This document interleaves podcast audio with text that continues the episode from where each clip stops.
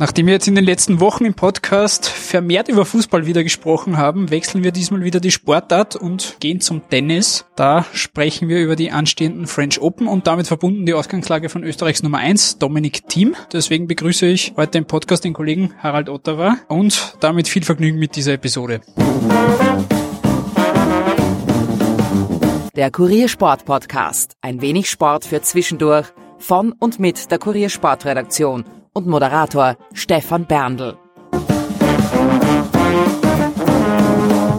Harald, vielen Dank, dass du dir Zeit genommen hast. Am Sonntag wird es jetzt bei den French Open wieder eng und ernst, zwei Wochen lang. Es geht um den zweiten Grand Slam-Titel des Jahres. Bevor wir aber über das Turnier, den Herrenverlauf und auch über die Frauen reden, lass uns kurz über jenes Thema reden, das jetzt diese Woche auf aufgepoppt ist, und zwar Günter Bresnik und seinen endgültigen Abschied von Dominik Thiem. Am vergangenen Donnerstag ist es jetzt offiziell geworden. Günter Bresnik und Dominik Thiem gehen jetzt nach knapp 17 Jahren gemeinsamer Zusammenarbeit getrennte Wege. Vor ein paar Wochen hat er sich ja schon als Trainer verabschiedet oder zurückgezogen. Jetzt ist er auch als Manager nicht mehr für Team aktiv. Wie hast du diesen ganzen Abnabelungsprozess, wie das Ganze jetzt ein wenig genannt worden ist, auch, wie hast du das in den letzten Wochen und Monaten verfolgt? Ich möchte da nicht zu sehr ins Detail gehen, weil ich da einige Dinge weiß, die nicht für die Öffentlichkeit bestimmt sind. Allerdings muss man sagen, so ein Abnabelungsprozess ist ganz etwas Normales. Bei jedem Sportler kommt es irgendwann einmal vor, dass man einen Trainer wechselt, dass man vielleicht das Management wechselt. Das ist ein ganz natürlicher Prozess. Der Günter Bresnik hat aus Dominik Team wirklich, äh, wie es der Wolfgang Thiem einmal gesagt hat, der Vater, eine, ein richtiges, grundstabiles Haus erschaffen, das einen Tsunami aushält. Und jetzt geht es darum, kleine Feinheiten noch zu verbessern. Der Dominik ist ein fertiger Spieler. Das heißt nicht, dass er sich noch in der einen oder anderen Sache ein bisschen verbessern kann. Und wird auch sehr stark dran gearbeitet. Man hat es heuer schon ein bisschen gesehen. Der Return ist besser geworden. Wie gesagt, das, die Beständigkeit ist wahrscheinlich auch,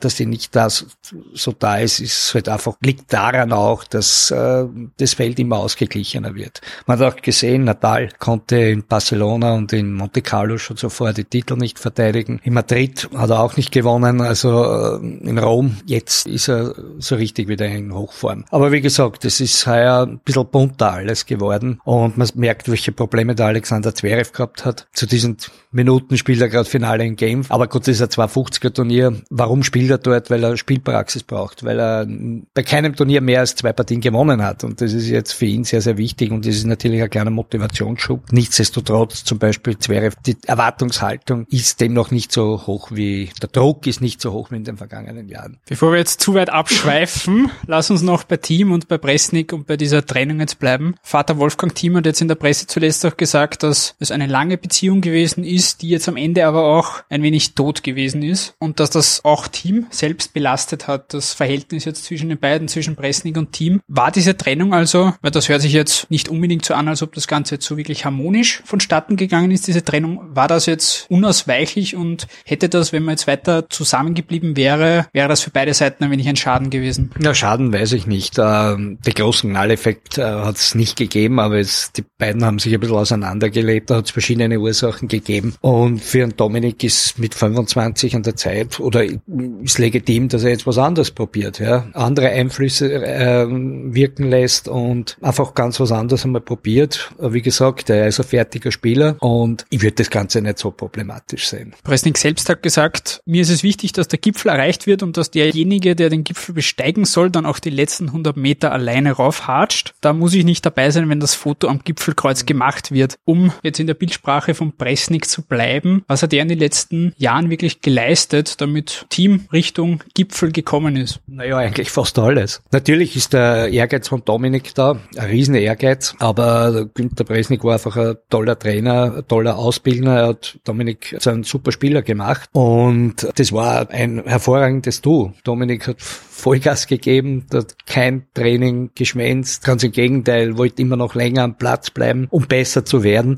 Dass sich das irgendwann jetzt einmal, möchte nicht sagen, tot läuft, äh, läuft, ist ein bisschen ein hartes Wort, aber dass da irgendwann einmal zu Spannungen kommt in so einer langen Beziehung, ist ganz normal. Presnik war ja Trainer und Manager. Jetzt hat man diese beiden Aufgaben ein wenig aufgeteilt auf einmal Herwig Stracker, der quasi Presnik als Manager nachfolgt und Nicolas Massou. Ist das auch ein Punkt quasi, diese Aufgabentrennung, dass das vielleicht auch für einen Mann, für Presnik, dann am Ende auch zu viel war, quasi beide Aufgaben zu bewältigen? Das wird sicherlich auch der Fall sein, ja.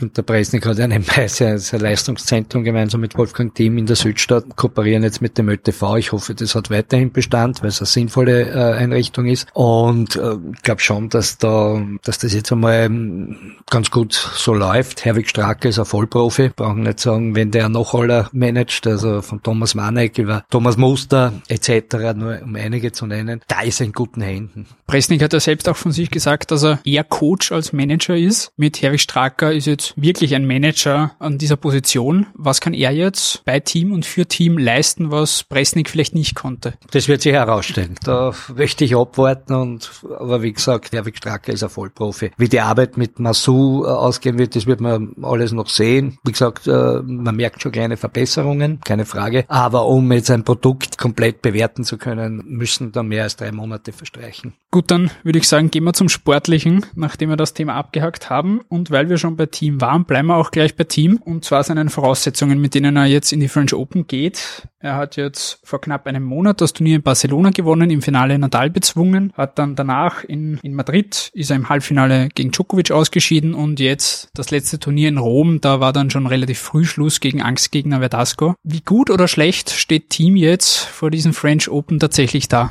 Gut, möchte ich sagen. Es ist halt so, French Open ist noch einmal ein bisschen was anderes. Erstens einmal fühlt er sich dort wahnsinnig wohl und zweitens um, ist Best of Five Matches sind für ihn natürlich auch sehr, sehr gut, weil da kannst du mal meinetwegen sogar zwei Sätze hängen, aber der Dominik ist physisch sehr, sehr stark und das äh, kommt ihm dann zugute natürlich, die längeren Matches. Und da kann er sich immer wieder reinspielen ins Turnier und auch der Auftaktgegner ist ein Wildcup-Besitzer, ein bisschen unberechenbar, aber im Großen und Ganzen, wenn er am Wildcup Wildcard-Inhaber kriege als Erstrundengegner, dann muss ich schon sagen, danke. Qualifikanten haben schon drei Siege in den Beinen, außer Lucky Loser, okay, das sind zwei Siege. Und von den anderen, die im Hauptbewerb sind, braucht man gar nicht reden. Das ist der Amerikaner Tommy Paul, auf den er jetzt trifft, die Nummer 136 der Welt. Der erste gesetzte Spieler, auf den er treffen könnte, ist dann Kyle Edmund. Und dann kommen im weiteren Verlauf des Turniers dann wirklich die großen Gegner und auch Angstgegner mit Verdasco zum Beispiel, könnte auch warten. Wie bewertest du seine Chancen auch tatsächlich weit zu kommen bei diesem Turnier. Letztes Jahr ist er ja im Finale gestanden, sprich er wird auch an dem gemessen, an diesem Erfolg, den er im letzten Jahr gehabt hat. Wie siehst du seine Chancen und also wie weit kann Team tatsächlich kommen? Es hängt ganz allein von ihm ab. Es hängt nur von ihm an. Wenn er in Hochform ist, dann kann es sehr, sehr weit gehen. Da braucht man gar nicht schauen, wer da alle warten könnte. Es könnte auch ein Del Potro warten. Das ist auch nicht, äh, nicht gerade sein Lieblingsgegner. Also wenn man da jetzt zu weit schaut, das würde nichts bringen. Wer weiß, kommt äh, der Spanier oder der Argentinier so weit. Ist ja nicht zielführend, so weit zu denken. Natürlich kann man jetzt träumen und sagen, okay, Semifinale jetzt einmal, dort muss man mal hinkommen. Ja. Wenn er in Hochform ist, schaut's gut aus. Egal wer der Gegner ist, dort im Halbfinale laut Papier würde Novak Djokovic warten. Wenn der mal so weit kommt, dann ist er auch in Hochform und Djokovic bei Grand Slam Turnieren, das ist immer sehr, sehr brisant und immer, da ist er immer, wenn er im Semifinale steht, zählt er immer natürlich zu den Favoriten. Er ist die Nummer eins der Welt. Er kann jetzt in Paris äh, vier, sein viertes Grand Slam Turnier hintereinander gewinnen. Also jetzt nicht im Jahreszyklus, aber, aber irgendwie ein äh, falscher Grand Slam ist das trotzdem. Er hat die US Open gewonnen, Australian Open, vorher noch Wimbledon. Also der ist dann schon heiß. Und das, die,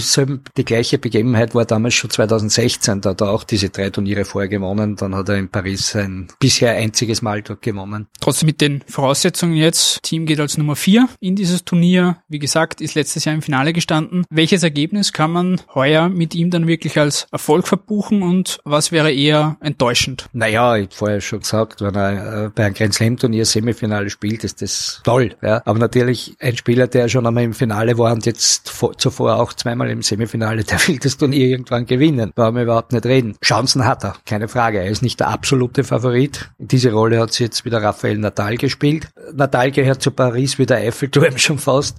Also das ist eine Liaison, die, die halt einfach unfassbar ist, unfassbar vom Bestand her.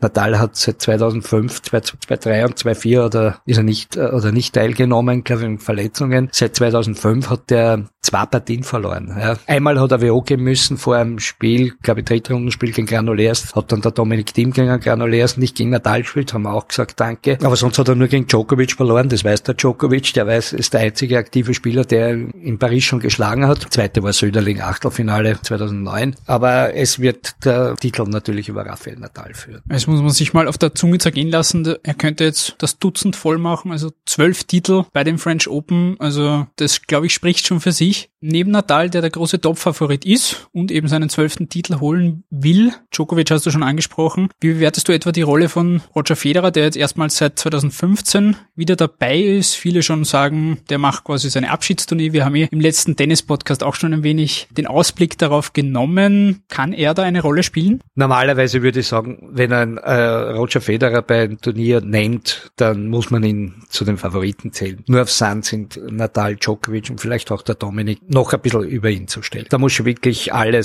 laufen für Roger Federer. Vielleicht auch die Auslosung 2009 hat er gewonnen. Eben da hat äh, Söderling Nadal rausgenommen im Achtelfinale oder dann im Finale Söderling geschlagen. Da war er mit Verlaub noch jünger, aber er kann schon wegkommen, aber es wird sehr, sehr schwierig. Und äh, man muss auch eines sagen zum Nadal, er kann dieses Turnier zum zwölften Mal gewinnen. Kein Spieler hat irgendein Turnier zwölfmal gewonnen. Nadal hätte es heuer schon schaffen können Monte Carlo und in Barcelona ist da gescheitert. Die dritte Chance glaube ich, dass er sich nicht nehmen lässt, obwohl ich mir wünschen würde, dass wir am Sonntag in Paris feiern mit Dominik Thiem und nicht mit Rafa Nadal. Neben Dominik Thiem waren auch andere Österreicher im Einsatz, aber in der Qualifikation fünf an der Zahl. Das waren Gerald Melzer, Lukas Miedler, Dennis Nowak, Sebastian Ofner und Juri Rodionov. Die sind alle frühzeitig jetzt schon gescheitert, sind nicht im Hauptbewerb mit dabei. War das so zu erwarten oder ist das doch eine Enttäuschung, dass da kein einziger von den fünf den Sprung ins Hauptfeld geschafft hat? Gerald Melzer hat lange nicht gespielt. Man muss sagen, der braucht noch ein bisschen. Juri Rodionov ist 20 gerade erst geworden. Wenn man nicht zu viel erwarten noch, aber der hat schon mächtig Potenzial. Da werden wir noch viel Freude an dem haben. Lukas Miedler hat es in die dritte Quali-Runde geschafft, allerdings einen sehr, sehr starken Gegner dort gehabt. Okay, Sebastian Ofen in der zweiten Runde, das, ja, dort ziemlich glatt verloren. Also das war ein bisschen wenig und sehr wenig war vom Tennis Novak, muss ich sagen. Erste Runde schon verloren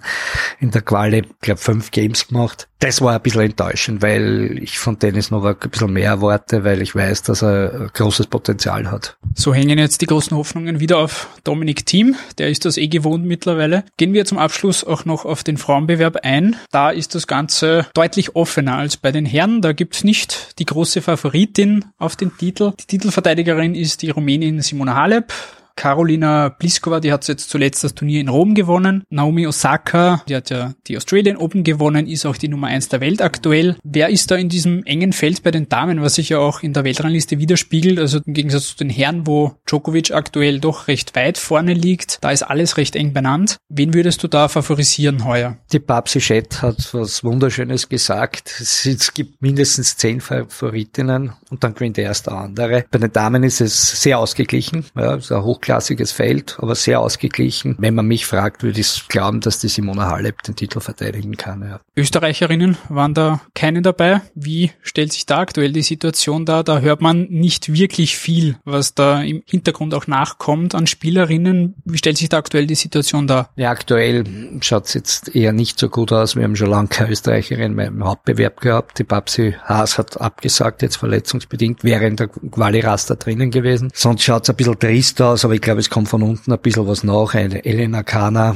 Mario Österreicher etc. Sinja Kraus ist sehr talentiert. Jetzt hofft man, muss man halt hoffen, dass die halt die idealen Trainingsbedingungen haben. Es war früher natürlich ein bisschen einfacher als aus dem Osten, russischen Markt, also asiatischen Markt generell drängen sehr, sehr viele junge Spielerinnen nach. Die Dichte ist ungleich größer als noch vor 10, 20 Jahren, muss man jetzt auch einmal sagen. So wird es immer schwieriger. Allerdings, äh, wenn einer das große Talent hat und den Ehrgeiz Ehrgeiz wird es schaffen. Und wie gesagt, da gibt es ein paar ganz junge, denen ich den Schritt zutraue. Gut, dann um das Ganze nochmal zusammenzufassen, auch an dich nochmal deine Tipps zusammengefasst jetzt für den Herrenbewerb, für den Frauenbewerb und was Dominik Team anbelangt. Also wer holt die beiden Titel bei Männer und Frauen und Wie weit schafft das Team jetzt tatsächlich? Was würdest du als Tipp da abgeben? Ich gebe keinen Tipp ab. Ich, ich wünsche mir, dass der Dominik Thiem seinen ersten Grand Slam Titel holt jetzt in Paris und das wäre der Traum. Wie gesagt, das, ich würde ihn hinter Natal und Djokovic als Nummer drei einstufen jetzt bei diesem Turnier, was die Siegerchancen betrifft und wenn er unter den ersten drei ist, die den Bot holen können, dann sind die Chancen ja gut, dann kann er das wirklich auch schaffen. Dann lass uns abwarten, wie es dann tatsächlich ausgeht und ob Team uns vielleicht alle überrascht und dann auch den Titel holt und auch vielleicht Natalia im Finale dann bezwingt. Mit dieser Prognose oder mit diesem Ausblick wollen wir den Podcast beenden. Lieber Harald, danke wieder fürs Dabeisein. Hoffen wir auf ein spannendes Grand Slam Turnier, wie gesagt. Ich bedanke mich bei allen auch fürs Zuhören. Seid gerne auch beim nächsten Mal wieder mit dabei und bis dahin macht es gut und ciao.